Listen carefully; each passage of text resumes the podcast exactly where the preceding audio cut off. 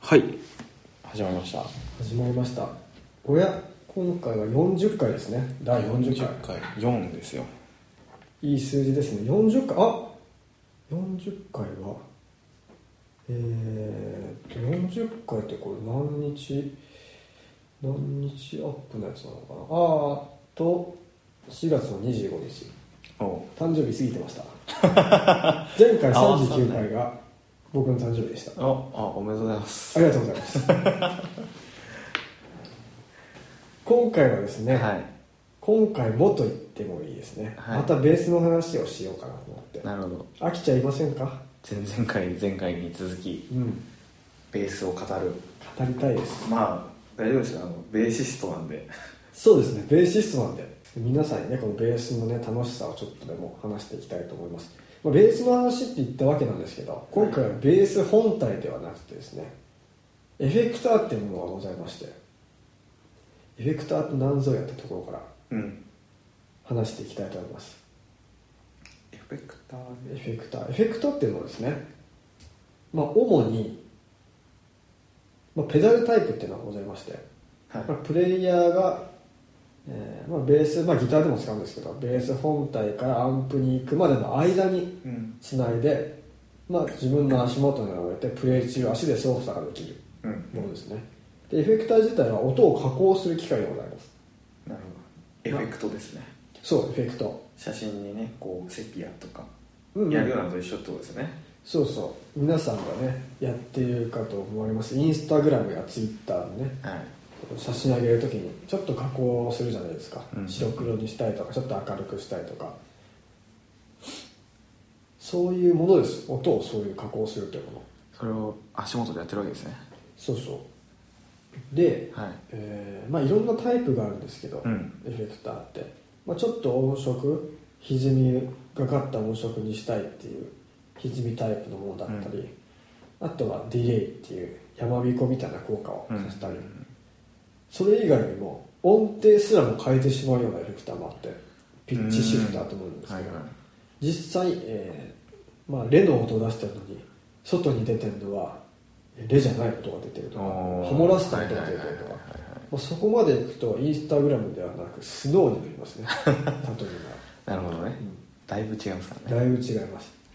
まあ、そういうエフェクターっていろいろあるんですけど、まあ、音を加工するものを全般的にエフェクターって言ってもらえばうんまあ、ペダルタイプ以外にもラックタイプとかいろいろあるんですけど、うんプレイヤーが使ってるのは主にペダルタイプですね演奏中に自分の足で操作できるペダルっうんうんていうエフェクターのですねはい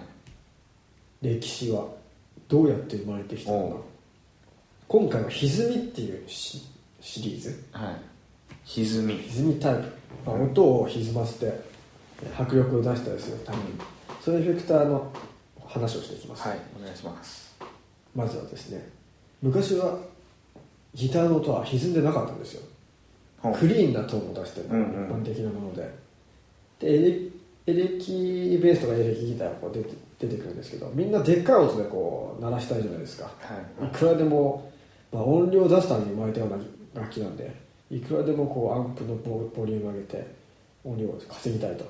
でそうやった時にですねアンプが悲鳴を上げてしまうんですよキうんャパ超えちゃってなるほ音が割れちゃうんですよね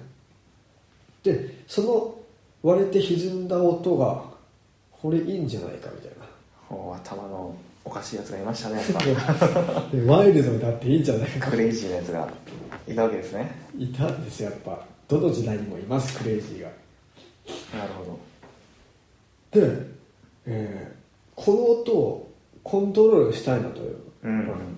話になってくるんですけど大音量にした時にその音が歪み出すっていうことは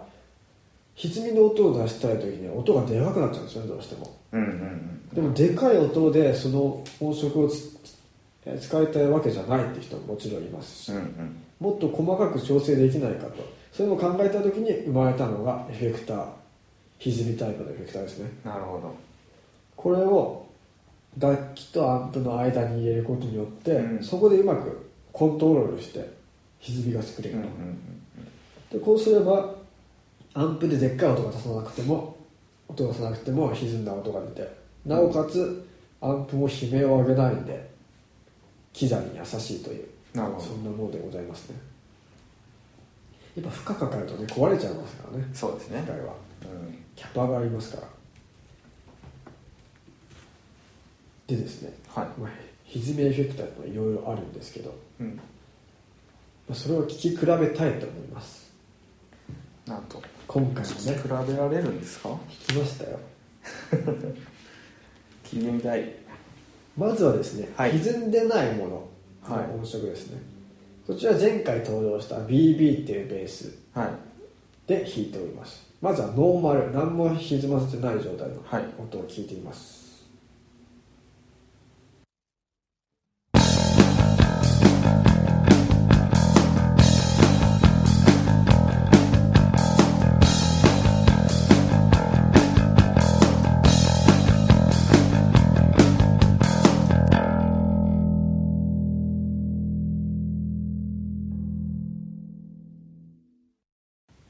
スでスすタンダードな音ですね、はいまあ、若干僕の弾き方で歪んだ感じには出してるんですけどおーノーマルとはいえでお次がですねはいオーバードライブと呼ばれているものですねこちらはナチュラルに歪んでて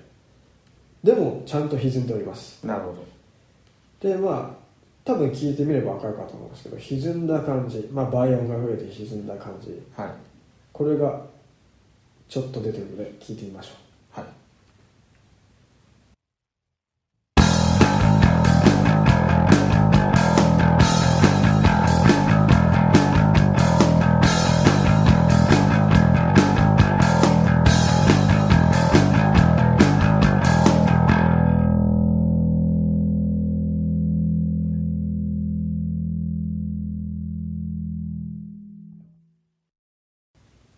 なるほど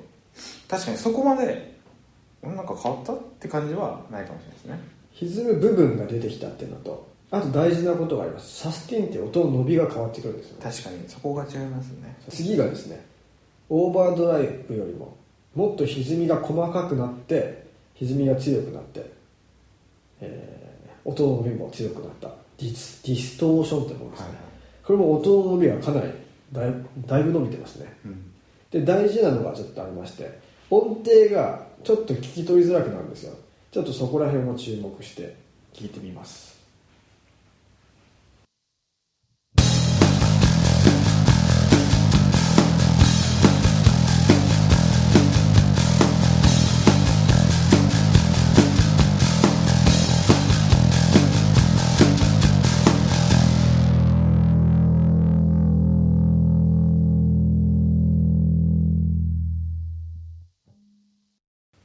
これはもうどうしたって感じですね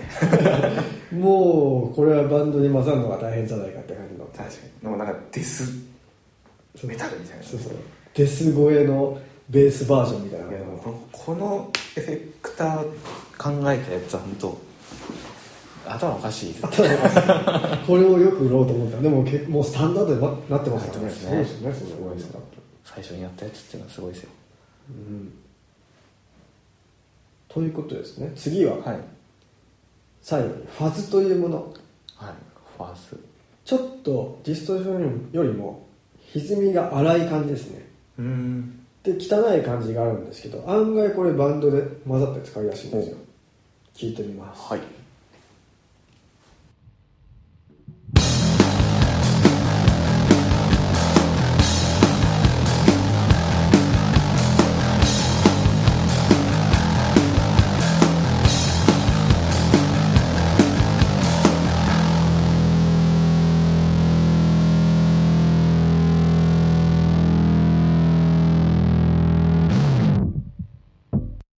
確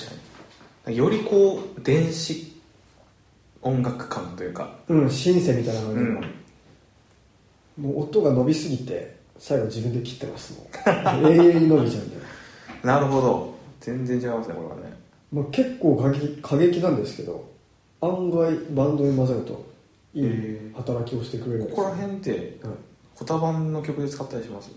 い基本的にライブではクリーンな感じで使ってるかなちょっと歪んでるっていう、まあ、僕が持ってるエフェクターはミックスするブレンドっていうつまみがあって、原音と歪んだ音を2つうまいなるこほとどはいはいバランスをなので原音重視にしてちょっと歪んだ音も入れてるみたいなそういう作り方ができて、まあ、そういう面白いエフェクターもございます面白い CD で言えば何千回でも何万回でもって曲ははい結構歪んでると思いますでこれはですね、まあ、使い分けは別に特にないんですけど、うんえー歪みが強くなるにつれて、まあ、迫力が増す感じが出てくるんですけど、うんやっぱ音程がどうしても取りづらくなってきちゃうんですよね、うんうんそうするとちょっとベースとしての元もこうないような感じになってきちゃうんで、まあ、あくまでエフェクターのこの歪みっていうのは、まあ、僕の中の正解で言うと調味料のもおーのに近いんで、まあ、かけすぎないのがいいですね、まあ、歪んだ感じがいいからってもう、まあ、塩をいっぱいかけてもうんかけすぎるととんでもない料理になっちゃうじゃないですかはいはいはいほんもう元の味が分かんないみたいなそうすると元も子もないんで、まあ、調味料がちょっとかけるぐらいが、うん、素材を生かすしねアクセントですよそうそうなるほどで今はいオーバードライブディスディストーションファズとうん言ったんですけど、実はですね面白いことに境界線がないですねこうやってどういう音がオーバードライブでうんうんどういう音がディストーションでまあ歪み方の違いはそれぞれなんとなくあるんですけどうん歪み方がもうどんどん強くなってってどこの境界線でディストーションになるのかオーバードライブはうんうんうんだからそういうのなくてですねああなるほどまねた面白いことにでどう違いを出すあの判断するのかっていうとうん大体エフェクターに書いてます だってメーカーが言ったもん勝ちみたいな感じの、なるほどメねーカーがこれディストーションですって言ったらそれはディストーションっていううんうんでこれはファズですって言ったらファズみたいなそういう判断でしかできないんですよねう実んなはるほど明確にこれがディストーションだっていうのが実はないんだないんですええ面白いですねなんでこの歪みのね今回覚えていただいたこの歪みを用語をねこう使いたい時に「あこれディストーションじゃん」とかこう、うん外で言うと結構紛らわしくなっちゃうと思うんで歪みっていうのは間違いないですなんで音が歪んでたら「あ歪みのエフェクター使ってんじゃん」とかそういった考えながるね明日使える知識としてなるほどねいいですねあとはですねこれから変えたい人はねはいあの本体の名前を見ていただきたいというのとはいあと耳で確かめるのが一番大事なんで、うんうんまあ、実装ションだろうがオーバードライブだろうが自分の気に入った歪みだったらそれが正解なんでっなるほどていう歪みなんですよね結構違いますよねだいぶ違いますねこれはこ面白いんじゃないですか好みはありましたか僕はね割とクリーメが好きなんでおーディストーションぐらいのとこまでで本当は収めときたいぐらいなんですようんもうそれ以上いっちゃうと半数ぐらいでいくとあの全然いいんですけどなんかどれみたいな どこを聞いていいんだろうみたいな時があるっていうそうそうなりますよねバンドにバンだとまた印象がだいぶ変わっちゃってそうなんですよねもう言ってみればギターのその歪んだジャーンって音にちょっと近いじゃないですか、うんうんなんでバンドで歪んでるギターと歪んでるベースが一緒にいるとマスキングっていう現象が起きちゃって、うんうんうん打ち消し合っちゃうんですようんうね、んうんでよくベースがこうバンドに混ざっててあんまり聞こえないとかいうのがあるんですけどそういうのはもうまさにマスキングって現象が大きくてそうですねあれは音量じゃないんですよねなんで歪ませるとそういう現象、まあ、倍音が多くなるってことはいろんな音域を出してるわけですから、うんいろんな楽器のいろんな音域とかぶっちゃうわけですよねそうすると結局芯である部分がなくなっちゃってよく見えないっていう、まあ、このかけすぎ調味料現象みたいな感じですね全部の料理に全部同じ塩をかけちゃうと結局全部同じ味じゃんみたいな感じになっちゃうっていうねそんな歪みでございますはいでですねはい歪みエフェクターをこれから買いたいなっていう思ってる人もしかしたらいるかもしれません、確かにもう欲しくてたまらんって人がはい、そんな人にね、はいまあ、アドバイスとして、もまあ、今言ったようにううんバンドに混ざらないと分かんないことはそうですねほ確かとにんどなんですなんで楽器屋で弾いてあこれすごいかっこいいじゃんと思っても、うん実はバンドに持っていくと全然ダメな時がお多お々ありますなるほどはいもう誰もが経験したであろうんうプレイヤーのエフェクター選びこれ歪みは特にございますね常にかけっぱなしにしたりするようなエフェクターなんでではい最近はですね楽器屋にスタジオが併設されてたりとかおおそういう楽器だってうんうん言えばやってくれるらしいですよ僕やったことないんですけどなるほどねこのエフェクター試奏したいんですけどバンドで合わせてみたいんでちょっとスタジオでいいですか、うんうんで合わせ合わせたりとかあとはですねリハーサルスタジオレンタルスタジオが結構エフェクターのレンタルとかしててえでスタンダードのやつ割と置いてあったりするんで、えなるほどじゃあそこで試してみてはい、これいいじゃんってなったやつを買いに行くとそうそうそういう選び方がかなり大事ですね、なるほまあ、エフェクターの話とはまた違うんですけどギター本体とかベース本体も同じ現象が結構あるんで、で友達のギタリストなんてどはいちょうど初めて買ったギターの現場が一緒で「あれそれ見たことないギターだね」っつって「でいや最近買ってさ」ってもう結構高かったんですよ聞いたら、うんああ結構するなってで合わせたら全然混ざりが良くなくてであらあ混ざりがあんま良くないなとは思ったんですけど本人はそれ以上に感じてたらしくすっごいいろいろ調整してるんですよはいはいはいはい音作りであんま合わないなってうんでその人が自分のバンドでも合わせた らまた見事に合わないとで何ヶ月後かに会って「はいえあれ結局どうしたの?」って聞いたら「売った」か売っちゃった」ってそういう現象もありますからね悲しいですねそれはでも、うんでもありますねそういうことはねありますかなりありますこれは応注援意ししててもらいもらいままししたたこれはこれ注意していただきたいですねっていううん今回は歪みの話をさせていただきました歪みねすごいですよでも一般的にこうやっぱ歪みっていい意味では捉えられないものをうんあえてねエフェクトとして本当使ってるってこの音楽の面白いところではありますよねうんそうですよねもう偶然生まれたようなもんですからね歪みなん普て通だって普通の人の感覚だったら歪んだ段階でダメだってなるじゃないですかうんそれ俺これかっこいいじゃんって 使うっていうその心意気というかうんちょっとね普通の人ではないですよちょっとアブノーマルなところに惹かれる部分ってありますよね人間って、そうですねうん、ダメージジーンズとかも私歪みたいなもんですからねあ確かに れ、ね、うん、今やスタンダードですから、そう言われればそうですよ確かにうん、エスニックな感じの料理とかもそういうイメージありますよねちょっと癖があってはいはいはいあれもちょっとアブノーマルな感じに魅力があって好きうんうんになったりとかそういうもんだと思うんですけどねということで今回、はい歪み特集でした歪みましたねはいではですね、はいえーライブの告知をさせていただきますお願いしますはい4月28日土曜日、しえー渋谷のオーネストロードトゥ EX シアターですねこれじゃあ、これえーはついに来ますねテリアンさんのね EX シアター TV という番組から出たイベントでございます勝オーネちスト進めるかなえー、やっちゃうよ皆さんの応援が鍵ですよはい、はいお次が4月29日の日曜日柏ドームにて蛍が丘音楽祭こちらね、えー、ホタバンが全出演者のバックバンドをやるというコラボレーションですねコラボレーションイベントになりますはいお次はい5月の2日水曜日はいは柏ドームにてこちらはミュージック333高校生バンドバトルいいいですね文化会館のステージに立つのは君だはいというイベントのゲストで出演しますお次はい5月の4日5日金曜日と土曜日ですねゴールデンウィーク、はいえー柏高島屋ステーションモール本館3階で、えーライブを行いますはいフリーイベントはい雨降らないといいですね振りません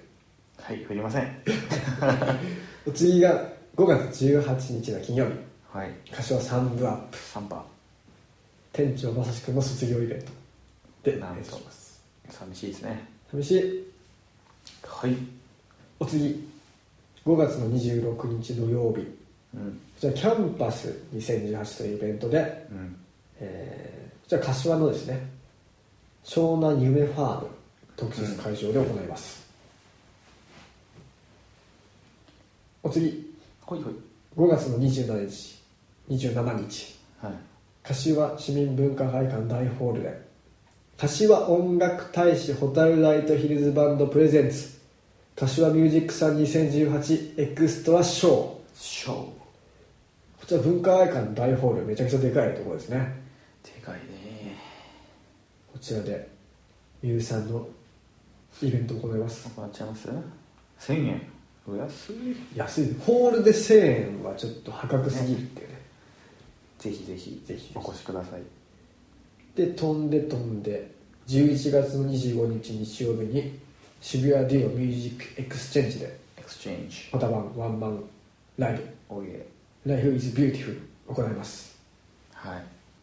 これがねはい、今今年の年の集大成になるんではなかろうかとなります雨も降りません屋内です詳しくはですねオタバンのホームページやオフィシャルツイッターでチェックしていただいて、はいまあ、この後もねバンバンライブ決まりますのでそうですこねちらもチェックお願いしますおと願いいうしこまとですはい第40 40回40回歪み特集でしたまた来週